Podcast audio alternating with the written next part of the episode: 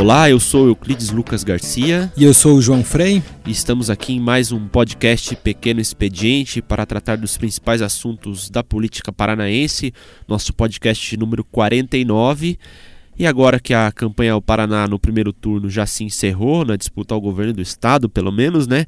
A gente vai tratar aqui principalmente do que deve ser o governo Ratinho Júnior e como, deve ser, como devem ser as negociações para se chegar até lá o dia 1 de janeiro. A gente se lembra que a governadora Cida Borghetti ainda tem aí pouco mais de dois meses à frente do cargo e há que haver um, um governo de transição aí, a, a, equipe da CIDA, a equipe do Ratinho se conversando para desenhar o que, que deve ser o governo dele a partir do dia 1 de janeiro, para ele já tomar pé de toda a situação. João, a gente sabe que os dois têm um perfil mais, concilia, mais, mais conciliação, né? Eles já, já se encontraram aí na última quarta-feira, ao longo dessa semana, para começar a tratar dessa transição e parece que entraram num acordo aí, não deve haver muito problema em relação a isso. O que parece que vai pegar é a data, né? O Ratinho quer antecipar bastante já esse início da transição, a Cida quer deixar mais pro, pro fim do ano.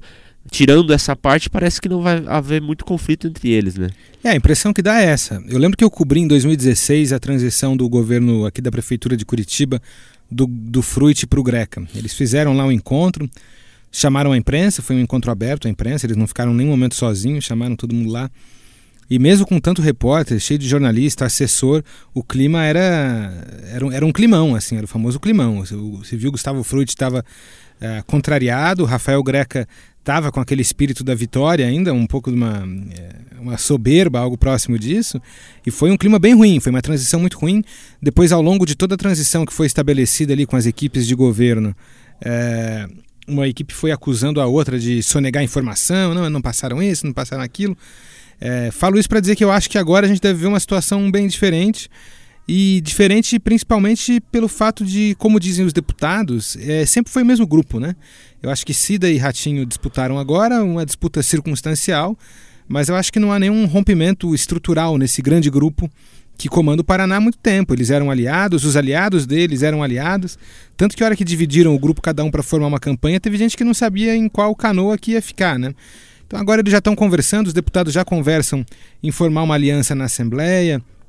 Essa conversa da Cida com o Ratinho parece ter sido muito tranquila, não teve nenhum, nenhum sobressalto, a não ser esse, como você disse, da, do prazo. Né? O Ratinho quer começar a transição mais cedo e a Cida quer deixar lá para dezembro. Eu acho que faz sentido o que cada um pede, quer dizer, o Ratinho, apesar de não ser o governador do estado ainda, já é tratado como tal e já é cobrado como tal, então ele precisa tomar pé das coisas, precisa saber exatamente o que vai poder fazer assim que assumir. E a Cida, se assumir a transição agora, ela perde o pouco de poder que resta. Né? Eu acho que se ela já começar a fazer as tratativas de transição em outubro, ela ainda esvazia, já está com pouco poder, vai esvaziar ainda mais o que ela tem. Então deixar para dezembro, talvez para ela é a melhor das opções mesmo. E acho que dá para comparar um pouco com São Paulo, né? Se a gente pegar a situação, o Márcio França era o vice do Alckmin, herdou o cargo e agora ele está disputando o segundo turno com o Dória. Em tese, todo mundo do mesmo grupo político, mas lá há um segundo turno, voto a voto, a disputa que é diferente daqui, né? Praticamente houve uma eleição por WO, né? Apesar da Cida ter o poder na máquina na mão, todas as pesquisas desde o começo já mostravam que ela teria muita dificuldade desde que o Osmar desistiu para tentar substituir o Osmar aí como o principal adversário do Ratinho, ela acabou perdendo fragorosamente, né? E se a gente for fazer esse comparativo com São Paulo, apesar de uma, uma situação bastante semelhante, pessoas do mesmo grupo, um era vice do Alckmin que assumiu o governo, enfim, Lá a gente viu, eles estão fazendo debate ontem mesmo, houve um debate bastante é, acalorado entre eles e aqui não. E até pelo perfil dos dois, como eu já falei, né? A Cida, todo mundo considera ela uma pessoa bastante amável, doce. E o Ratinho também não, não, não tem por que ir para briga agora, né? Então será natural que eles é, tenham uma, uma transição tranquila, apesar de que a gente tem que lembrar que, como você disse, a Cida tem alguns meses no, no governo ainda e certamente vai querer tomar algumas medidas. Alguns vão julgar medidas que não cabem neste momento, como por exemplo a questão da Paraná Previdência, que ela queria tirar recursos que estavam aplicados em renda fixa para trazer para o mercado mais agressivo de investimento, para ser feito por uma corretora privada, enfim, decisões aí que o Ratinho já está tomando pé da situação e pode não concordar, enfim. Mas tirando casos pontuais de decisões que podem ser conflitantes, como a gente já vem falando, acho que deve ser uma, uma coisa mais tranquila. E acho que ó, a principal demanda que vai surgir nessa relação entre os dois, e também em relação à bancada de cada um na Assembleia, é o reajuste salarial do funcionalismo. Né? Se a gente lembrar aqui, o, a CIDA aí, um pouco numa medida eleitoreira, ou muito numa medida eleitoreira, mandou para a Assembleia uma mensagem de reajuste. Era esperado que ela mandasse pelo menos a inflação de 2,76%, acabou mandando apenas um, segundo ela era o que o Caixa do Estado permitia, também por amarras que ela fez, que o governo do estado fez de acordo financeiro com a União, enfim. E naquela época, a bancada do Ratinho queria elevar o percentual para os 2,76. Numa medida quase ou mais eleitor, quase tão eleitoreira ou mais eleitoreira até que, que havia sido é. proposta pela governadora, né? Exatamente. Aí nesse eleitoreiro daqui, eleitoreiro dali, a Cida recolheu a medida, pediu de volta para a Assembleia e disse que ia mandar depois da eleição. E agora a expectativa dela de fato mandar nas próximas dias ou semanas para a Assembleia e resta saber, ela vai mandar 1% e constranger o ratinho a ter que, ter que voltar aos 2,76 que ele defendia antes da eleição e poder comprometer o caixa que ele vai assumir? Ou eles vão entrar num acordo, vamos todo mundo ir nos 2,76, enfim. Eles vão ter que fazer um bem bolado ali para chegar num denominador comum, ou não, né?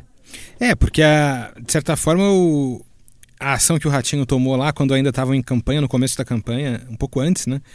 acabou se virando contra ele agora, porque se ele for defender a mesma posição que ele defendia lá, é, ele pode complicar o caixa dele. Né? O discurso da responsabilidade agora é ele que tem que ter. Quando a Cida teve que ter o discurso lá atrás, esse discurso da responsabilidade fiscal, esse discurso do teto de gastos que o Estado tem em compromisso com o governo federal. É, agora é o ratinho que tem que ter. Então acho que por isso que é importante que essa transição deles esteja mais azeitada possível, porque qualquer medida que a CIDA tome agora, qualquer medida importante que ela tome agora, na verdade os reflexos vão ficar para o governo do Ratinho, né? Então não adianta ela tomar. Eh, e acho que por isso que ele quer também adiantar a transição, por isso que ele quer ficar em cima, por isso que ele vai já construir um grupo ali de, de interlocutores para negociar como vai ser essa transição. Eu acho que para que ela não, não tome nenhuma atitude agora, que possa ser interessante para ela como governadora, mas que deixe ele depois quando assumir numa situação ruim. E mais do que isso, né? Se a gente lembrar o discurso que o Ratinho fez durante a campanha, ele fez o discurso de sempre vamos romper com a velha política, vamos tomar medidas diferentes, modernidade, inovação, enfim. E se, se de fato ele não ficar atento às medidas que a CIDA tomar, ele pode chegar num governo de, de amarrado de tal forma que, que essa, esse mote principal que ele fez durante a campanha eleitoral pode cair por terra, né? Porque ele vem prometendo cortar gastos, enxugar a máquina, enfim em tese, ele já vai contrariar algum, alguns interesses quando assumir o Palácio Iguaçu, se de fato for cumprir essas promessas. E já assumir com medidas que possam é, jogar contra ele, é, herdadas da CIDA, pode complicar ainda mais a situação. Se por um lado é, ele tem que ficar atento à CIDA, por um outro, acho que é inegável que ele tem uma vantagem pelo fato da eleição ter sido, como a gente falou, praticamente um WO, né? Ele ganhou aí com uma margem de 60% dos votos válidos, é, a Cida não atingiu sequer 20 pontos, ou seja, ele fez uma eleição tão tranquila que de fato ele não teve que se comprometer muito com cargos, com partidos, enfim, se você pensar, os oito, nove partidos que estavam na coligação dele são partidos médios e pequenos. Os grandes ficaram todos com a Cida. É evidente que ele vai ter que negociar com esses partidos a partir de agora é, para ter espaço na Assembleia, e isso acaba refletindo no primeiro escalão. Mas a cobrança, a vontade com que esses partidos podem chegar em cima do ratinho é menor do que se isso já tivesse sido acertado durante a campanha, né? É o que a gente tem de informação da transição até agora é que eles têm feito isso num grupo bem pequeno, que essas discussões não estão acontecendo ainda num núcleo partidário muito grande, é aquele grupo que vem acompanhando o Ratinho é, desde o começo da campanha, então tá ali Norberto Urtigara, o Ortega, que era assessor dele lá na, na, na, Secretaria de Desenvolvimento Urbano, enfim, um núcleo muito pequeno, muito restrito em volta dele, e eles estão definindo ali é, aventando nomes, é, colocando ali possibilidades, vendo o que pode, como que eles podem fazer essa composição, esse, esse xadrez aí. Porque apesar de não terem assumido tantos compromissos, por exemplo, fica alguma situação de talvez levar algum deputado para a secretaria para beneficiar algum outro suplente. Quer dizer, são situações comuns em, em, em, momentos de transição. O que a gente sabe é que eles já procuraram, esse, esse grupo pequeno já procurou alguns partidos. Os partidos que eles chamam aí de aliados de primeira hora, que são PSC, PRB e PV, se eu não me engano, acho que são esses três os partidos que eles têm como aliados de primeira hora, que fecharam com a coligação lá no começo, ainda com a coligação do Ratinho, disseram: olha, as conversas vão acontecer mais para o fim do ano, mas aí podem ficar tranquilos, a gente está considerando vocês como aliados, o espaço, vão ter espaço no governo. Então, apesar de, apesar de todo esse discurso dele, de, de novidade, a gente tem o que a gente tem por enquanto é isso. Agora as conversas estão num núcleo bem restrito, mas os partidos já foram avisados que vai ser assim, vai continuar nesse núcleo restrito, mas que todos eles estão sendo considerados e que em breve eles serão informados aí de qual é, a, qual é a, o, desenho de governo que eles estão fazendo. Né? É, é eu, eu, também, ao longo da semana, eu vinha tentando apurar alguma informação e a, e a, a resposta oficial é sempre a mesma. Né? Estamos ouvindo setores, eles alegam que estão ouvindo entidades representativas da agricultura, da saúde, da educação, enfim. Então aí a partir daí vão tomar diretrizes mais macro para o que de fato deve ser o governo, para além do que foi, foi estabelecido no plano de governo apresentado do TSE, né? E a partir daí vamos falar em nomes. Por exemplo, há uma, uma, uma curiosidade muito grande sobre quem deve ser, por exemplo, o secretário de, da Fazenda, né? A gente sabe que o secretário da Fazenda do Beto foi o, uma novidade em relação ao primeiro mandato dele, ele trouxe o Mauro Ricardo, que à época era secretário estadual de finanças, secretário municipal de finanças, perdão, lá de Salvador, na Bahia. E ele importou o Mauro Ricardo, que deu a ele um, um lastro aí para tomar medidas duras, né? Ele jogava no colo de uma pessoa que não tinha ligação política com o Paraná e acabou conseguindo controlar o caixa do Estado. Resta saber que perfil de, de secretário da Fazenda o Ratinho vai querer. Confesso que o único nome que, que já me vazou por enquanto é o Paulo Rabelo, que era vice do Álvaro, foi presidente do BNDES, né? Durante alguns anos, enfim. Mas é, é, são nomes muito esparsos que vão chegando, né? Pra, em, se você voltar no tempo e pensar no governo Beto Richa, a essa altura também, aí passado 10 dias do primeiro turno que ele venceu em 2014, os nomes já pipocavam numa, numa quantidade muito maior, né? E até agora não vazou praticamente nenhum. É, não, não tem tido nem tanto aquilo que o pessoal chama de balão de ensaio, né? Que é algo muito comum nessa época. Alguns nomes que eles não têm muita certeza se vão, se vão vingar ou não, mas vão jogando para ver qual é a, a, a, receptividade que esses nomes vão ter. Nem isso tem aparecido muito, né? Tem muita, muita especulação na Casa Civil, por exemplo, quem vai assumir a Casa Civil? Uh, um nome que as pessoas citam de vez em quando é o do deputado Guto Silva, mas aí vem outra pessoa e diz: é, mas veja bem, ele também é muito novo, tem um perfil muito parecido com o do governador, então talvez não seja um, tão ideal você colocar. Porque o chefe da Casa Civil é praticamente um executivo do governo, assim, né? Você colocar um, um sujeito também novo, ele talvez precisasse de alguém mais experiente, com mais experiência para fazer um, um para contrabalancear o fato do governador ser tão jovem. Então fica essa. Cada informação que chega, chega uma outra que diz: é, olha, mas pode ao ser mesmo que não tempo dizem, ah, o, o caso civil é um cargo extremamente importante de confiança. Eles são muito próximos da Assembleia, ou seja, há fatores positivos, há fatores negativos, e acho que por isso mesmo eles estão ponderando ali cada coisa, né? Para por chefia de gabinete, por exemplo, fala-se no Ortega, que foi o, o diretor da SEDU, o diretor-geral da SEDU, quando o Ratinho era secretário, assumiu a secretaria quando ele voltou para a Assembleia, enfim, esse me parece já talvez seja o único cargo de fato mais consolidado assim que o Ortega deve assumir a chefia de gabinete. Fala-se no Guto, já surgiu também a história do o Sandro Alex, seria um possível nome para a Casa Civil, enfim.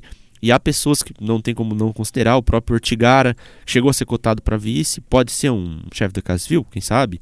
ou o próprio Reynold Stephens, não sei se já tem saúde, idade para isso, que é uma missão difícil. Mas Enfim. participou ativamente da campanha também, né? Sim. Já é um político com, com bastante experiência no Estado. É nessa função aí de fazer esse, de contrabalancear né, a idade do governador. Enfim, são nomes que mais a gente fica jogando por saber que são do, são do meio ali, podem pintar, do que propriamente lá de dentro do núcleo do Ratinho venham para fora, né? Porque como você disse, é esse núcleo muito pequeno, é o assessor de imprensa dele que é o Hudson, é o Norberto Ortigara, é o próprio Guto Silva, enfim, é um núcleo muito pequeno que tem que ser unido. Se você conversa com deputados do PSD, que é o partido do Ratinho, eles mesmos não têm informação do que está acontecendo dentro desse núcleo, ou seja, eles são extremamente fechados, não só para não vazar muita coisa, mas também porque o Ratinho passou aí quase 10 dias depois do primeiro turno viajando, descansando e só retornou à, à vida política mesmo essa semana, né? Então a gente ainda acho que vai ter que aguardar muito, e já quem não quer aguardar muito são os deputados, né? Que a gente sabe que é, as medidas que toma-se no primeiro escalão são intimamente ligadas à, Assembleia. A gente sabe que na mesa executiva da Assembleia, que é o corpo diretivo da casa, são nove cadeiras, e logo, a, lógico, a, a mais visada é a presidência e também a primeira secretaria, que é quem tem a chave do cofre, é uma espécie de prefeitura da Assembleia, né?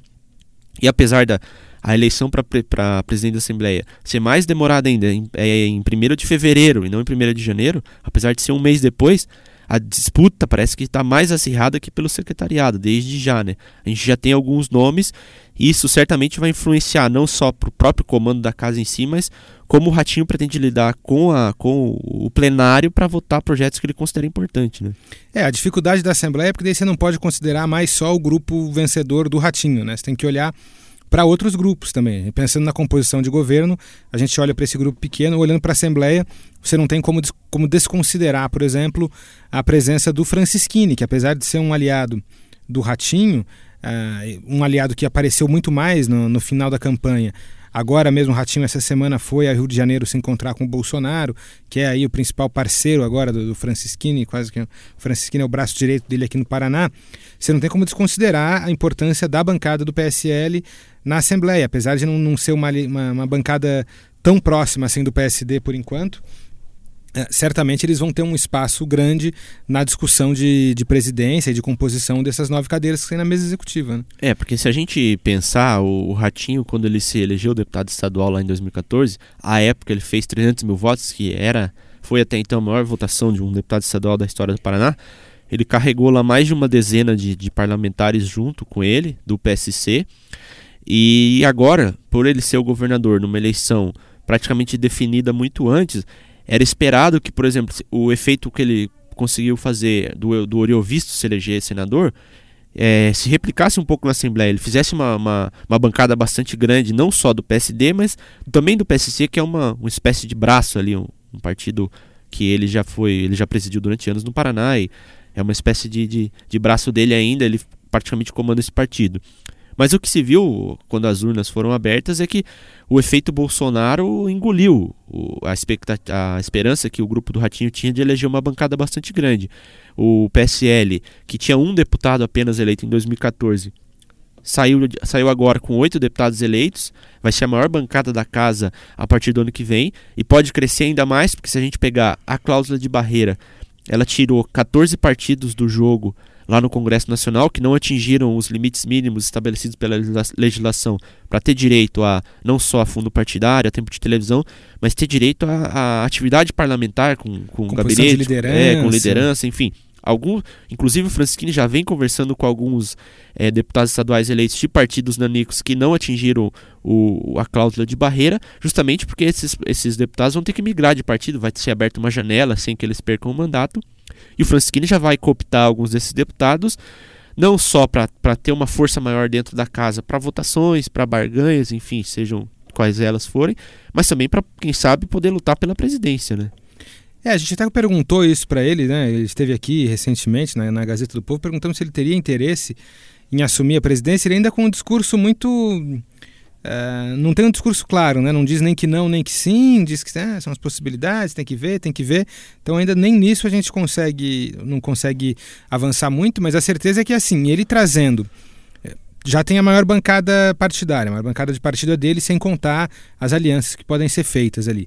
Ele vai trazer para ele outros deputados que entenderam, é, quem não tinha entendido até agora, que a onda bolsonarista seria forte aqui no Paraná depois do resultado das eleições legislativas aqui, acho que não tem mais nenhuma dúvida. Quer dizer, essa é a bancada é, que está com, muito, com muita atenção, com muito voto agora, é a bancada que está por cima da, da, da, por cima da carne seca, como dizia lá em Moarama, a pessoa falava.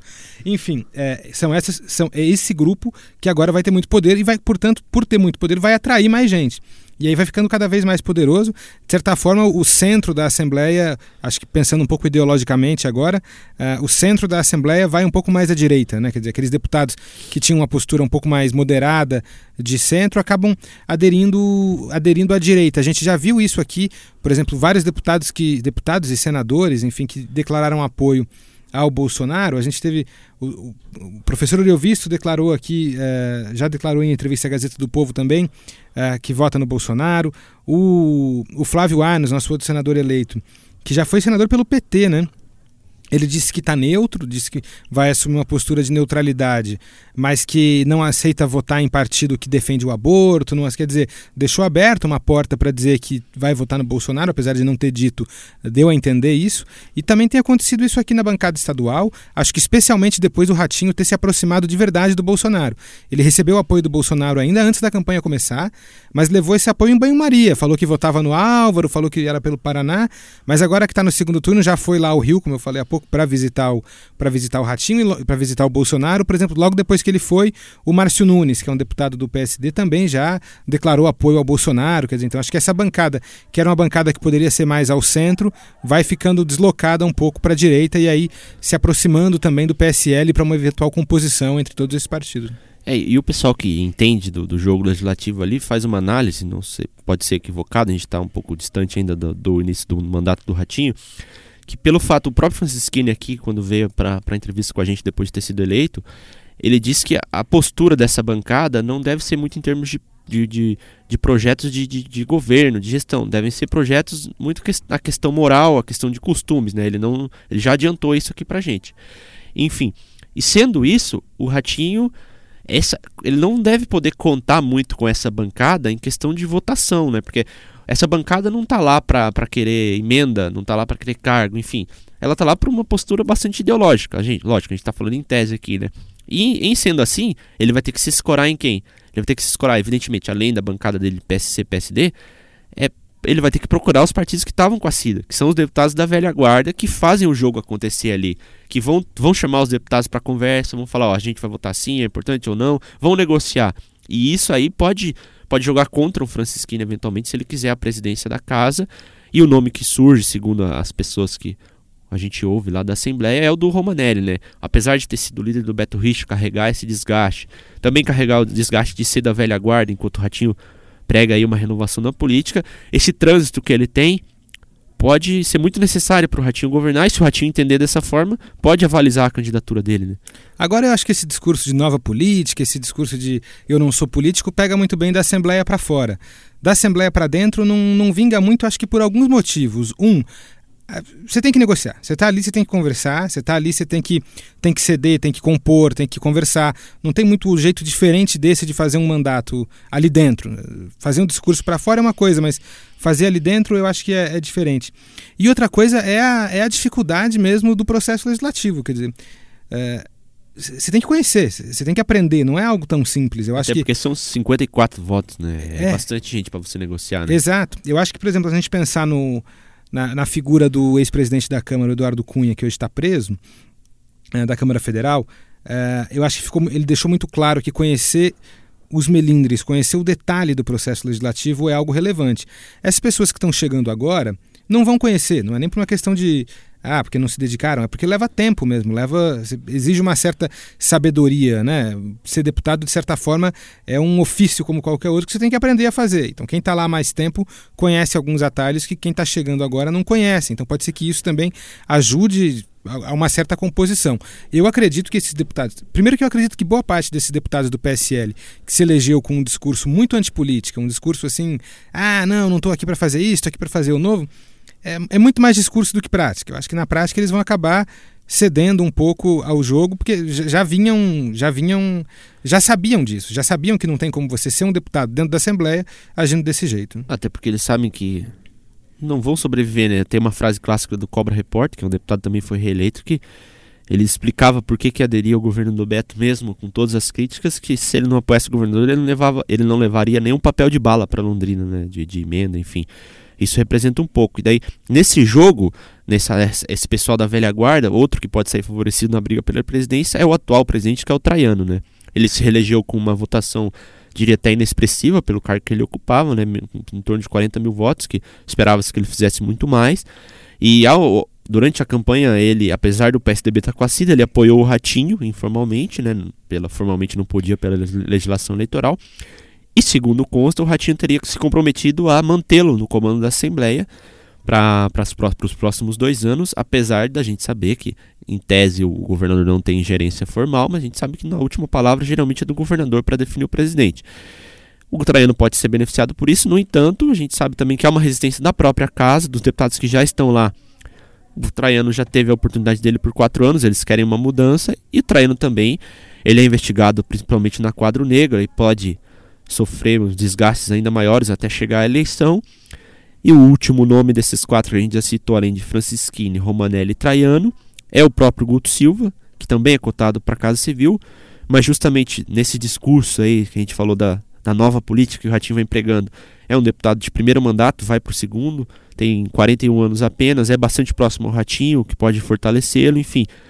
Dentro desses quatro nomes aí, vamos ver o que, o que vai chegar até lá, mas acho que não deve fugir muito disso, né? É, pelo que a gente conversa com, com os deputados, não. E nem tem muitos outros nomes que podem surgir. É difícil ver algum nome desses que estão aí na lista dos eleitos que possa aparecer como uma surpresa, porque exige uma. Uh, o sujeito tem que ter uma série de, de ativos para chegar até ali, né? Tem que ter um bom relacionamento com todos, tem que ter uh, algo que o, que o suporte. No caso do Francisquini, ele tem a votação que ele teve, mais a bancada do PSL. No caso do Romanelli, ele tem uh, essa experiência e o conhecimento ali uh, e um, trânsito muito bom com o pessoal da velha guarda. Quer dizer, cada um tem uma, algo que o, que o destaca na comparação com os outros. E fora esses quatro, não tem nenhum que apareça com algo muito forte que possa sustentar uma candidatura à presidência. Então, ao longo da, da próxima semana, a gente vai seguir tentando aí cavucar informações novas da, da transição, de como deve ser o secretariado do Ratinho. Aí já vai ter passado um pouco mais do, do retorno dele à política. Ele voltou para ativa somente nesta semana, depois do primeiro turno. Enfim, a gente vai trazer novas informações para você ao longo da, da, nossa, da nossa semana, seja no site, também aqui no nosso próximo podcast. A gente pede que você continue nos ouvindo, nos prestigiando. Voltamos na semana que vem. Valeu, João. Até a próxima. Até mais. Valeu.